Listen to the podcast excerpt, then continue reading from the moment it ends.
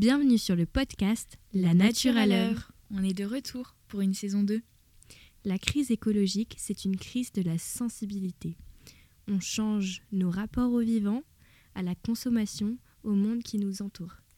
Tout ça, c'est un travail de perception et de création, comme dans l'art. Dans La nature à l'œuvre, on met un coup de projecteur sur les démarches artistiques qui nous connectent au vivant, qui tissent des liens, qui façonnent nos imaginaires.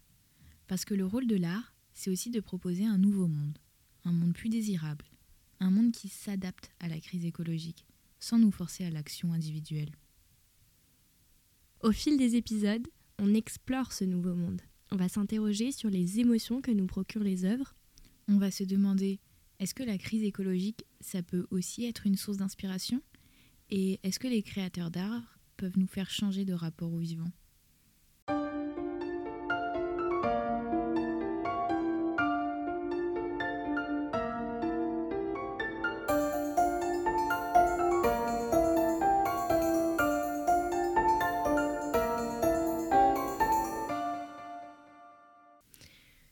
Bien commencer la saison 2, on vous parle de musique. Comment la musique est-elle inspirée par le vivant? Comment les artistes se mobilisent face à la crise écologique? Comment la musique impacte le vivant? On vous propose de décortiquer tous ces sujets qui créent du lien entre musique et vivant. Chapitre 1 Le vivant comme inspiration. Et commençons par un petit historique.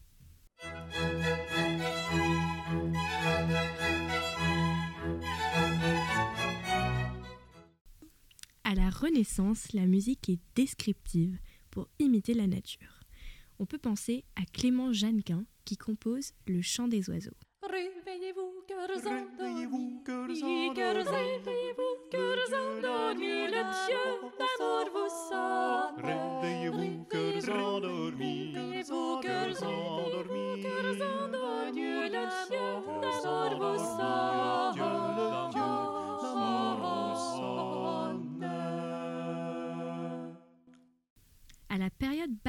c'est une musique qui va être plus riche en harmonie, avec beaucoup d'effets vocaux par exemple.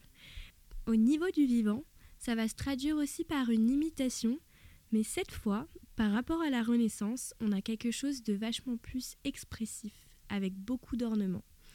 L'œuvre qui est très connue, c'est les quatre saisons de Vivaldi, et on peut dire que c'est alors carrément un hommage à la nature. L'été, on entend le coucou, qui est joué par les violons, on entend le vent. Au printemps, on imagine les oiseaux dans une forêt.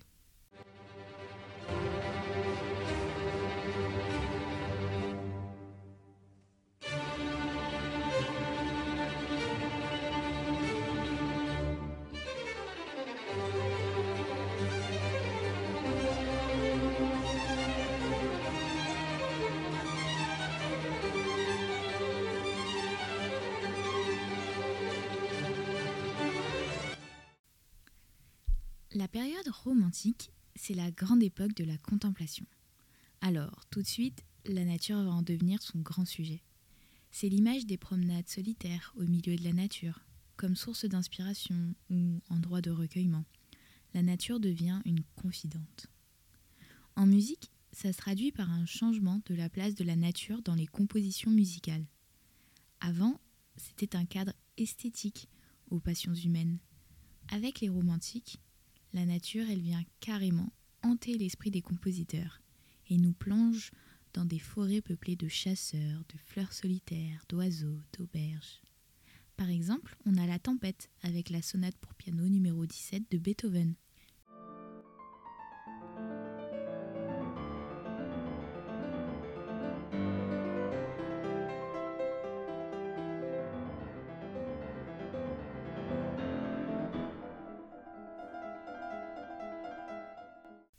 XXe siècle, la nature est toujours bien présente, et même au cœur d'une orchestration qui devient légère et ingénieuse. On a Claude Debussy qui s'en inspire beaucoup, avec Clair de Lune notamment.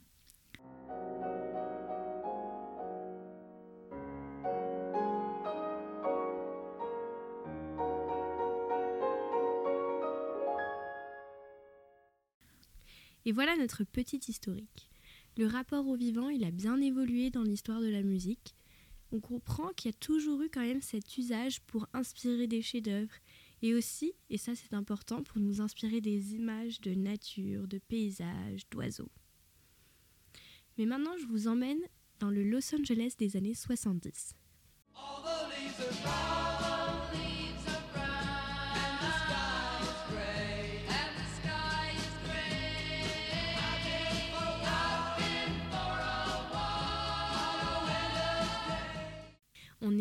1976 en Californie. La culture post-hippie se développe avec des thématiques écologiques, d'épanouissement personnel, de croyances dans les forces de la nature. On va alors dans la boutique Mother Earth Plant sur Melrose Place pour acheter des plantes. Et on repart avec un vinyle qui s'appelle Plantasia de Mort Carson. On vous dit alors qu'il faut faire écouter à vos plantes ce vinyle pour qu'elles poussent bien et en bonne santé. Ce disque, il est sous-titré Musique chaleureuse pour les plantes et les gens qui les aiment. On vous laisse vous faire une idée.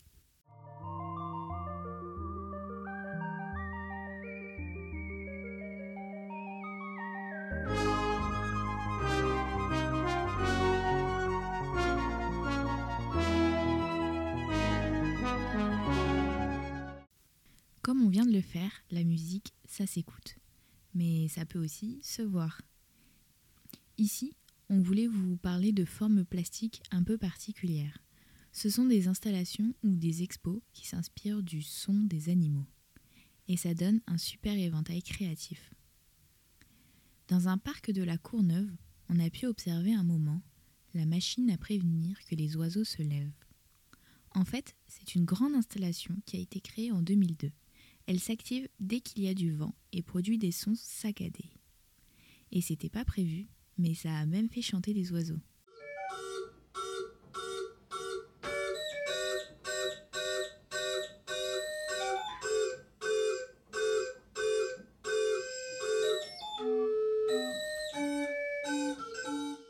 Cette œuvre, elle a été réalisée par un duo d'artistes, art orienté objet. En bref, c'est la rencontre de Marion Laval-Jantet et Benoît Mangin en 1991. Eux-mêmes, ils s'appellent des artistes ethnologues. Un peu pour expliquer leur démarche, mettre en évidence les rapports ambigus et paradoxaux qu'entretiennent les humains avec leur environnement. Le tout avec ironie et poésie.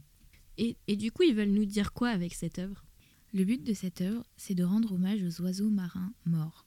En fait, les artistes, ils ont aidé à la reconstruction d'une grande catastrophe naturelle, et c'est à ce moment-là ils se sont rendus compte qu'on oublie souvent les pertes animalières lors de ces catastrophes.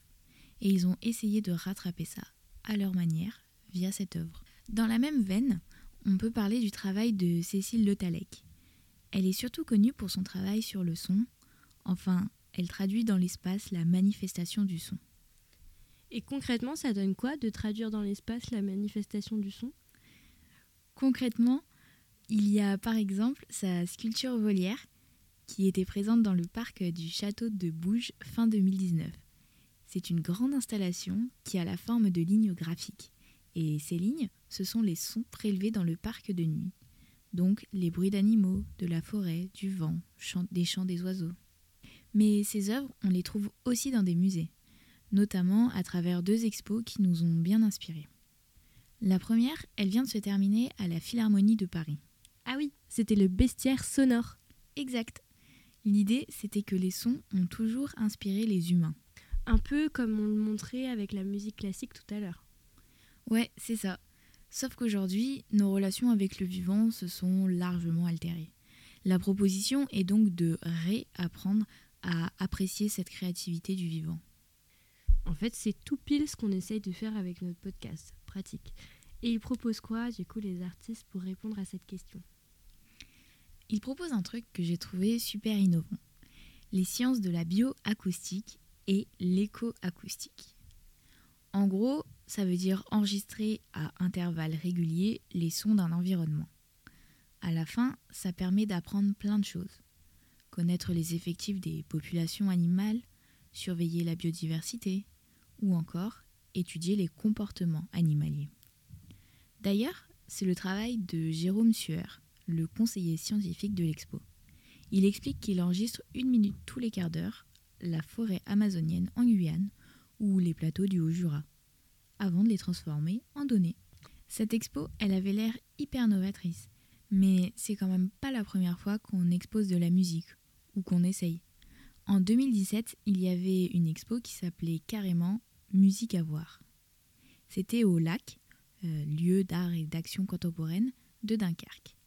Ça avait été l'occasion de revenir sur les relations entre les plasticiens et la musique sur ces 100 dernières années. Pour cela, pas moins de 150 œuvres de 50 artistes différents avaient été montrées. Chapitre 2 Musique et engagement écologique. Cet engagement, il peut prendre plein de formes. Nous, celui qu'on a notamment bien aimé, c'était l'engagement des musiciens et musiciennes.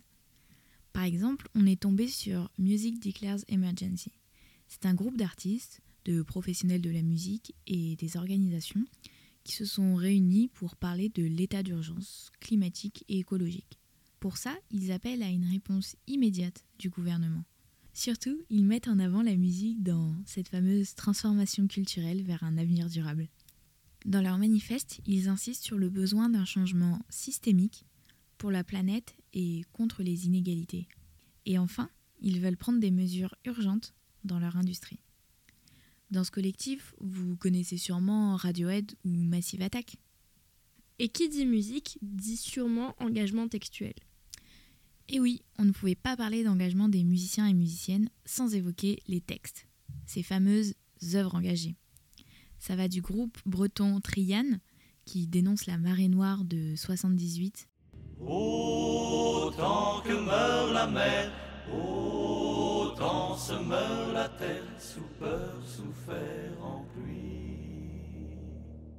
À Kenyarkana, Les puissants se font la guerre pour te voler tes richesses. T'ont mis à la vente tes brevets de chacune de tes espèces. Terre, mère, patrimoine ancestral de vie, considéré comme une vulgaire marchandise à leur service. Pachamama, on porte ta tristesse dans nos airs, exploité comme nous autres. Ta détresse est dans nos êtres. Pachamama, tu es le reflet de nos cœurs, torturés et meurtris dans le siècle de l'horreur. Pachamama.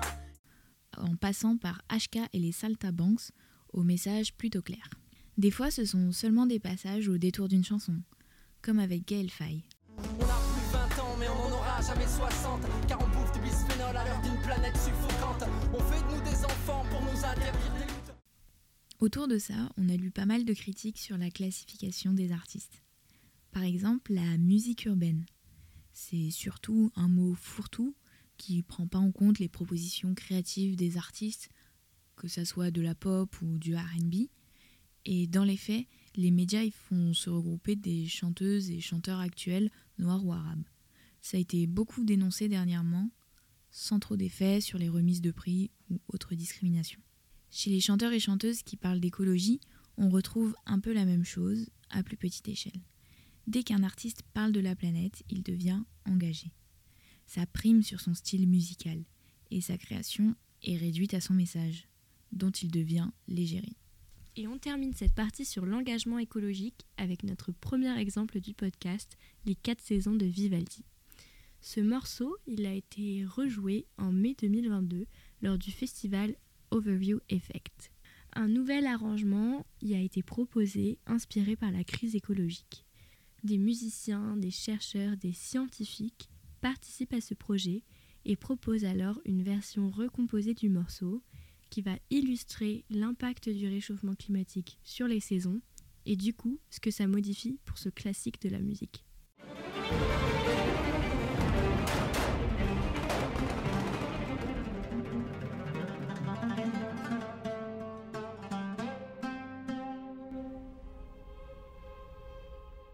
Et enfin, chapitre 3, les protéodies. Vous êtes concentrés parce que là, on se lance dans une émission scientifique. Les protéodies, un mot valise entre protéines et mélodie. Mais d'où ça vient ça? Ça vient du physicien Joel Sternheimer, scientifique et surtout mélomane. Il étudie les fréquences qui sont émises lorsque nos protéines se forment par les acides aminés. Mais oui, rappelez-vous de votre cours de SVT. Lorsqu'on relie ces fréquences qui mettent en place les protéines de notre corps et qu'on les augmente, on va alors trouver une espèce de gamme, une mélodie. On a donc une grande théorie sur les mélodies qui auraient un impact sur notre ADN. Ça veut dire que jouer cette mélodie spécifique pourrait stimuler certains gènes ou au contraire les inhiber. Et ça donne quoi tout ça? Ça donne que des scientifiques s'emparent du sujet et on a en ce moment plusieurs recherches sur cette théorie. Ça va être des mélodies qui vont aider les plantes à être en bonne santé ou à grandir. Donc il y a plusieurs exemples d'applications euh, de cette expérience scientifique, euh, notamment avec euh, dans les vignes, donc en Alsace ou en Champagne. Et on va jouer certaines mélodies spécifiques qui vont stimuler la création, la formation de protéines pour protéger la plante ou la faire grandir. Et dans les vignes, c'est particulièrement intéressant pour lutter contre le mildiou, par exemple, tout en évitant d'utiliser des pesticides. On continue alors sur cette lancée scientifique avec Esteban, un infirmier qui est là pour nous parler de musicothérapie. Bonjour. Salut Esteban. Salut. Alors, euh, est-ce que tu pourrais te présenter et présenter ton métier, s'il te plaît? Alors, euh, je m'appelle Esteban Paysan, euh, j'ai 23 ans et je suis infirmier en réanimation neurosciences. Et dans ton métier d'infirmier, tu nous as dit que tu avais une pratique qu'on pourrait qualifier de musicothérapie. Euh, comment tu, pourrais euh, décrire ça, euh, grosso modo? Mais du coup, je travaille du coup en, donc en, réanimation et en réanimation, on travaille avec des patients qui sont dans un coma artificiel. Pas tous, ils sont pas tous dans un coma artificiel, mais certains patients qui sont assez critiques, qui sont voilà, qui ont leur pronostic vital engagé, sont plongés dans un coma artificiel avec du coup des, drogues, des sédations, des curares, etc. Et, et donc en fait, on est parti du principe de se dire que le but, c'est ce, pour relaxer ses patients, en fait, ce serait de pouvoir, euh, ce, serait de leur mettre de la musique, en fait. Donc en fait, dans chaque chambre, on a euh, donc un ordinateur euh, portable pour nous les soins, pour qu'on puisse réaliser nos soins. Et en fait, on se sert de ces ordinateurs portables pour mettre de la musique et essayer d'apaiser au maximum leur leur coma artificiel, leur permettre pour certains d'avoir des repères, etc. Et on a eu quelques retours de patients qui, qui en fait se souviennent de notes de musique, de, de d'ambiance, de, de, choses comme ça qu'il y a pu avoir dans leur sommeil profond, dans leur coma artificiel. Donc en fait, il y a, je pense à ce jour, aucune euh, preuve scientifique que ça fonctionne, mais euh, dans le doute, on le fait quand même. Voilà. Et euh, comment ça vous est venu en fait cette idée? Vous en avez entendu parler comment ou Qu'est-ce qui vous a inspiré? Mais en fait, dans, dans, notre formation d'infirmier, déjà on, dans, dans, les soins relationnels et, dans la, le care, on va dire, des, des, gens, le, fait de prendre soin. Euh, la musique euh, joue déjà une grande part en fait, comme euh, je sais pas les massages, la relaxation, les choses comme ça, toutes les choses qui peuvent apaiser les patients. En fait, nous on essaye de, maximiser et de trouver toujours des nouvelles idées. Et la musique donc fait partie de la musicothérapie fait donc partie un peu de, de, de ces choses là. Et et en fait, c'est quelque chose qui est courant. D'où ça nous est venu En fait, en fait c'est quelque chose qui se fait depuis toujours. Euh, pour les enfants qui sont hospitalisés, par exemple, on leur chante des berceuses, on leur met de la musique, des choses comme ça pour les apaiser. Pour euh, les adultes, bah, on essaye de leur mettre. Euh, enfin, moi, je sais que par exemple, pour mes patients, je demande aux familles qu'est-ce qu'ils ont l'habitude d'écouter, qu'est-ce qu'ils aiment comme musique, comme style de musique. donc, voilà, moi, dans chacune de mes chambres, rentre dans une chambre, il y a du classique, du jazz, de la pop, enfin, plein de choses. Ça dépend des gens. Et euh, donc, euh, c'est assez, euh, c'est assez sympa de travailler dans ces conditions. Et est-ce que tu as déjà eu des retours sur cette pratique de la part des infirmiers ou des patients? Et si oui, ils t'ont dit quoi? Ouais, il y a beaucoup de retours. Il y a beaucoup de familles qui sont surprises de, de, rentrer dans une chambre et, parce que ça, ça, réhumanise un petit peu en fait. Parce que la réanimation, c'est assez déshumanisant. Il y a des tuyaux partout, il y a des fils, y a... ça sent pas bon, ça fait peur. Enfin voilà.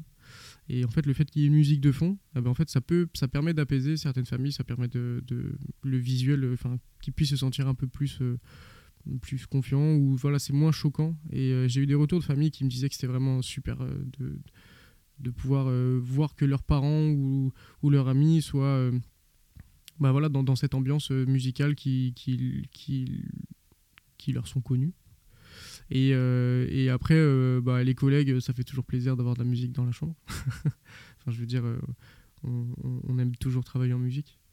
Et pour les patients, du coup, bah, les retours, on, en a eu quelques-uns. Moi, j'ai souvenir d'un patient qui m'avait dit enfin qui avait été plongé dans un coma artificiel et à son réveil, c'est-à-dire quelques temps plus tard, là on, est à H plus 3 mois, etc. Il était parti de la réanimation, il était revenu nous voir, etc. Il, il dit qu'il se souvient non pas de certaines musiques claires, précises, etc., mais d'ambiance, de son, du toucher, des choses comme ça. Enfin, l'essence en fait reste quand même actif malgré le coma artificiel. Et, et, du coup, bah, le fait que voilà, il y ait un retour directement de, quelqu'un de concerné, quelqu'un à qui ça ce soin a été prodigué, parce que moi j'appelle ça musicothérapie, pour moi c'est un soin. Et, euh, et, c'est avoir ce retour, c'est super positif. ça veut dire que moi je, suis convaincu que ça fonctionne.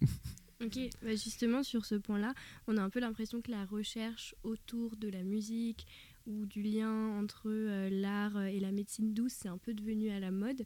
Est-ce que tu as l'impression que du côté des professionnels, euh, c'est aussi le cas? Il y a de la recherche sur le sujet ou est-ce que les personnes restent un peu réticentes pour le moment? Ah non, non, non, on fait clairement, enfin moi dans mon métier, on, cherche clairement à évoluer sur ce plan-là. Euh, on fait des soins qui font mal, qui sont, on est très invasif, on est clairement pas trop humain à certains moments. Et euh, on, essaye de faire en sorte que ce moment se passe le mieux possible. On a mis en place, là, il n'y a pas longtemps, une mallette bien-être, par exemple, pour mes patients, avec des huiles essentielles, avec euh, des, des brosses de massage, des choses comme ça, des, pour, à destination, en fait, directement des patients qui sont euh, intubés, curisés, sédatés, ventilés, etc. Et, et donc... Donc non, oui, il y, a clairement une recherche là-dessus qui. Nous, on a des protocoles entre, enfin, des protocoles de service qui, nous permettent d'agir en fonction de telle ou telle pathologie. On sait qu'il y a plus ou moins de sensibilité sur telle ou telle chose. Et, euh, non, ouais, il y a, clairement une recherche euh, d'évolution là-dessus, bien sûr. Et euh, on pense avoir deviné un peu la réponse, mais est-ce que tu, tu, penses que ce manque de fonds scientifiques, ça peut être un obstacle au fait d'utiliser cette méthode? Non. Ok. Non, parce que. Hum, enfin, moi, à mon sens, je, je pense pas, parce que c'est comme le fait euh, en réanimation, les, beaucoup de familles euh, me posent la question sur des patients qui sont dans un coma artificiel euh, est-ce qu'il m'entend Est-ce qu'il sent que. En fait, il n'y a pas vraiment de recherche qui prouve que tous les patients, 100% des patients, entendent et. Les, les, patients, les, les, familles discuter, les familles leur parler, les rassurer, etc. Mais on a eu des retours, certains retours qui disaient que je sais que tu étais là, je t'ai entendu, euh, j'ai senti que telle ou telle personne m'a touché le bras, etc. Euh, je me souviens de telle odeur, je me souviens de ton parfum des choses au réveil.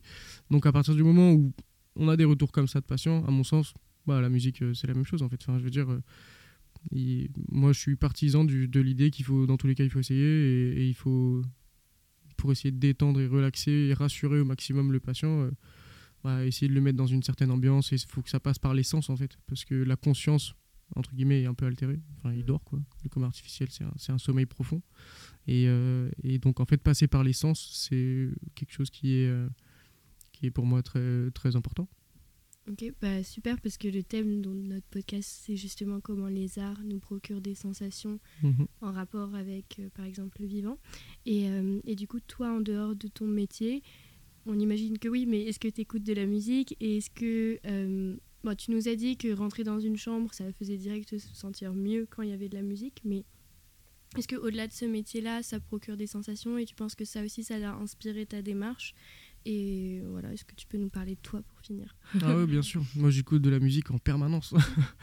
et, euh, et, en fait, voilà, ouais, la musique fait partie de ma vie. Euh, entière. Je, me réveille avec de la musique, je me couche avec de la musique, euh, je vis ma journée avec de la musique en permanence.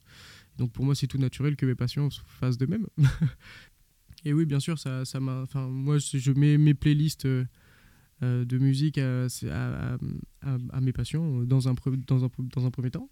Et ensuite, ensuite, je demande aux familles, mmh voilà, quelle musique, quel type de musique ils écoutent à la maison, etc. Et, et vraiment, il y a des, des, styles qui sont assez, euh, assez intéressants. Je me revois mettre du, du, hard rock euh, et du métal à, des patients euh, qui sont. enfin, c'est assez. Voilà, on, on, passe d'une chambre où il y a du classique à Vivaldi et, et Mozart à la chambre d'à côté où il y a du hard rock métal et en passant par du reggae. Enfin, je veux dire, c'est assez rigolo quand même, l'ambiance là-dedans. Est-ce qu'il est y a des styles de musique justement qui reviennent assez fréquemment? Ouais, beaucoup de classiques. Beaucoup de. Parce que puis même, enfin, nous, on aime bien aussi mettre du classique, parce que c'est un peu quand même pour rôle apaisant, etc. Ça met toujours une ambiance, le, classique. Euh, beaucoup de classiques. Et puis après, nous, on a, je travaille dans une réanimation de neurosciences qui travaille à l'international, donc on a des patients qui viennent un peu de partout. Et, euh, et donc, en fait, ça, moi, il y a de la musique chinoise, il y a euh, de la musique. j'ai mis ouais, du zouk, j'ai mis j'ai mis, mis, du reggae, j'ai mis du hard rock, j'ai mis du rock, de la pop, enfin du jazz, pas, pas, mal de blues et de jazz aussi. En général, les personnes enfin c'est quelque chose qui revient assez souvent, ouais. Et donc non, franchement, il y a, y a plein de styles. Du coup, ça me permet moi aussi en fait de découvrir plein de musiques que je connaissais absolument pas. Et je suis très content. Trop bien. Bah, merci beaucoup. Avec plaisir.